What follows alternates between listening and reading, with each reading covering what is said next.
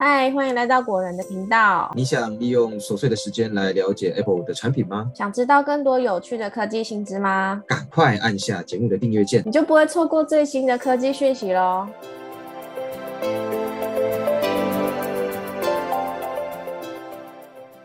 大家好，欢迎来到果仁聊科技，我是 Silver。今天要跟大家介绍 iPhone SE 第四代最新的八大规格以及所有亮点资讯的总整理。那苹果目前的平价版 iPhone SE 第三代已经在二零二二年的春季发表会上面推出了。它维持 iPhone 八的外形，保留了 Home 键还有 Touch ID 的功能，售价呢只有一万四千九百元起。那至于下一代的 iPhone SE 四会有什么样的特色、规格跟亮点呢？今天我们就要来帮大家整理目前已知的所有资讯。第一个是继续使用圆弧状边框的设计。iPhone 自从 iPhone 十二开始改用直角边框的设计，虽然少了圆润感，但是视觉上面会更加利落。其他像是 iPad 全系列呢，也都已经改成直角边框的设计了。但是 iPhone SE 三是目前唯一还在使用圆弧边框设计的产品。那为了做出市场跟产品的差异化，iPhone SE 四预计会保留圆弧边框的设计。整体而言，会比较像是 iPhone XR 的外形。第二点是 iPhone SE 四采用全荧幕设计，然后取消 Home 键。根据分析师的资料指出，以 iPhone 八外形为基础的 iPhone SE 三将会是最后一款非全荧幕设计的 iPhone 手机。下一代的 iPhone SE 四可能会取消目前的 Home 键，然后把荧幕改为全荧幕的设计。第三点。荧幕大小可能是五点七寸或是六点一寸。那取消 Home 键晋升为全荧幕设计的 iPhone SE 四之后呢，在荧幕的大小上也会随着增加。之前我谣传 iPhone SE 四的荧幕大小会是六点一寸，是跟 iPhone XR 相同。但是根据产业分析师 Rose Young 的消息指出，苹果还没有真正决定 SE 四的荧幕大小。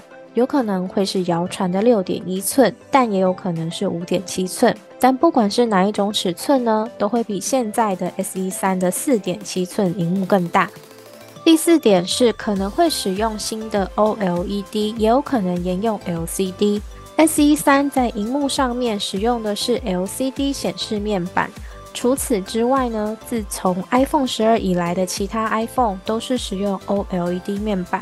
而 iPhone SE 四会使用 OLED，还是会继续沿用 LCD 面板呢？还没有办法知道。分析师 Rose Young 表示，因为 iPhone SE 是走平价路线，所以苹果很有可能继续沿用 LCD 面板。但因为这几年来的 OLED 面板制造成本也已经下降很多，所以也不能排除 iPhone SE 四会使用 OLED 的可能。那使用 OLED 的好处，当然就是在显示能力上面会比 LCD 来得更好，暗部会更暗，亮部会更亮。第五点是使用电源键 Touch ID。虽然上面有提到 SE 四可能会改用全荧幕的设计，但不表示 SE 四会加入 Face ID 的功能。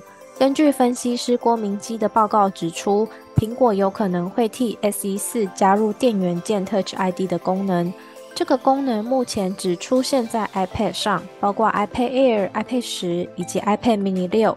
如果使用在 iPhone 上面呢，会是第一次。而且也可以替 iPhone 系列做出不同的市场定位。第六点是可能会继续使用刘海设计。苹果预计在 iPhone 十五以后，将四款 iPhone 都升级使用动态岛的设计，所以刘海就不存在了。可是，在 iPhone SE 第四代上面呢，还是会保留刘海，同样是为了做出市场与产品的差异化。第七点是使用和 iPhone 十五相同的 A 十六晶片。二零二二年推出的 SE 三搭配了 A 十五仿生晶片，这是二零二一年所推出的 iPhone 十三使用的晶片。二零二零年推出的 iPhone SE 第二代则是搭配了 A 十三仿生晶片，这是二零一九年所推出的 iPhone 十一使用的晶片。由此可知，iPhone SE 第四代应该会搭载前一个年度推出的仿生晶片，而传闻 iPhone 十五会搭载 iPhone 十四 Pro 使用的 A 十六晶片，所以推测 SE 四也将会使用 A 十六仿生晶片。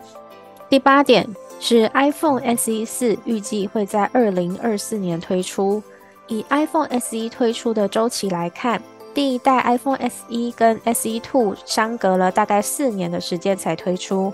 那 SE 第二代跟第三代则是相隔了两年。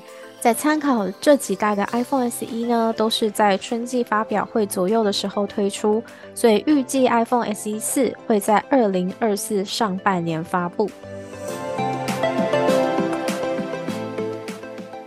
那以上就是这次要跟大家分享到目前为止的 iPhone SE 四的所有相关资料跟传闻，希望大家喜欢。那喜欢本集节目的朋友，别忘记帮我们按赞跟订阅，然后把我们的频道分享给更多喜欢科技的朋友哦。那我们下次见，拜拜。